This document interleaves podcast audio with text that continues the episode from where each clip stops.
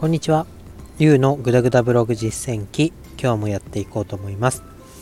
このラジオでは33歳のサラリーマンがブログに取り組んでみて感じたこと、困ったことなどを通して進化していく様子を発信していきます。えー、今日のテーマは、池早さんっていう、ま、インフルエンサーの方、ご存知の方もいると思うんですけど、その池早さんのブログを読んで、えー、ああ、そうなんだと自分になんだろうなこの知識がすっぽり降りてきたというか超納得みたいになった話をしたいと思います。えーとですね、それはブログとか SNS っていうのは、まあ、電子版のフリーペーパーだと思えということです。えー、これはですね、まあ、なんだろう、ブログ、ブログで言ったら、アメーバブログとかですかね、あとはまあ SNS だったらまあ Twitter でもインスタでも、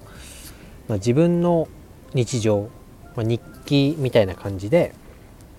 発信していると、まあ、収益化するのは難しいよと。で、まあ、よなんだろうな数モとか 無料のフリーペーパーその辺に置いその辺っていうか駅とか置いてると思うんですけど、まあ、その数モを取ってみてもまあ、ただだからって言って雑なことを書いてたり何でも書いていいっていうわけではなくて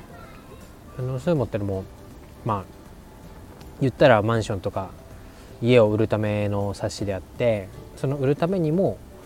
例えば、まあ、駅から5分以内のマンション特集とか、まあ、4, 4人以上で住むならちょっと郊外に離れても割と広い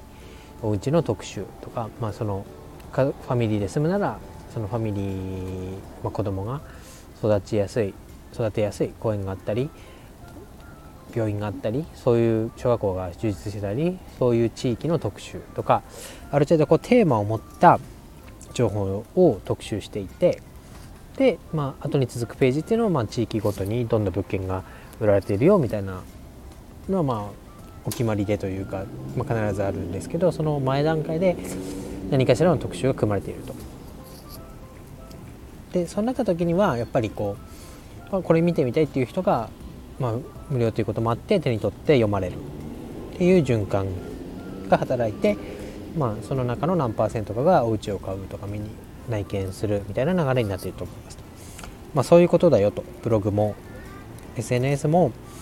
まあ、自分が運営していて、まあ、自分のことを発信してしまいがちになるけどそうではなくてそのフリーペーパーだったりっていう考え方をした時に自分はそのフリーペッパーの編集長になったつもりで発信しなさいというのを、えー、書かれていました。で、まあ、おはようございます。今日も頑張りますとか、今日やったことはこれです。感じたことはこうですっていうふうに Twitter などでつぶやくのではなくて、まあ、企画を立てて、それを発信していくことっていうのがすごい重要だよと。まあ、そうしていくとおのずと自分の情報っていうのは出てこないと思いますし、まあ、その特集も自分で頭を使って考えて、まあ、ブログとツイッターを結びつけて発信するのであればその発信しているブログの中でこのブログを読む人が興味を持っていることは何だろうとかこういうことを発信したらこの辺りの年代の人に届くかなとかそういういろいろ考えが巡っていくと思います。どうしてもこう手軽につぶやけるとか発信できるっていうことで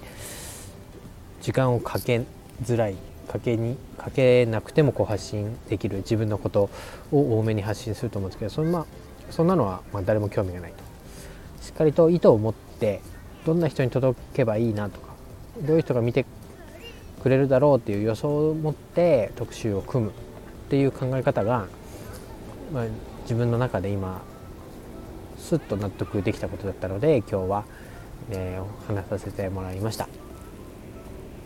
やっぱり、うん、どうしてもこうつぶやくことがないと今日やったこととかをツイッターで発信してしまいがちでした、まあ、そうではなくて、まあ、あえて自分のツイッターを見に来てくれる人っていうのはお前の日記が見たいかって言ったらそうではなくてまあ、そのブログで発信していることとか気になっていることにちょっとでもこう触れることができたからこそ見てくれるきっかけになったと思うのでその見てくれるきっかけになった話題っていうのを継続して発信していかないとその人たちも離れていってしまうと思いますと。なのでちょっと頭に汗をかくじゃないですけど頭を使ってやっぱりこう一個一個の発信っていうのも大事にしていって、えー、ブログに集客をして、えー、収益化につなげていけるように頑張っていきたいと思います。今日は以上です。バイバイ。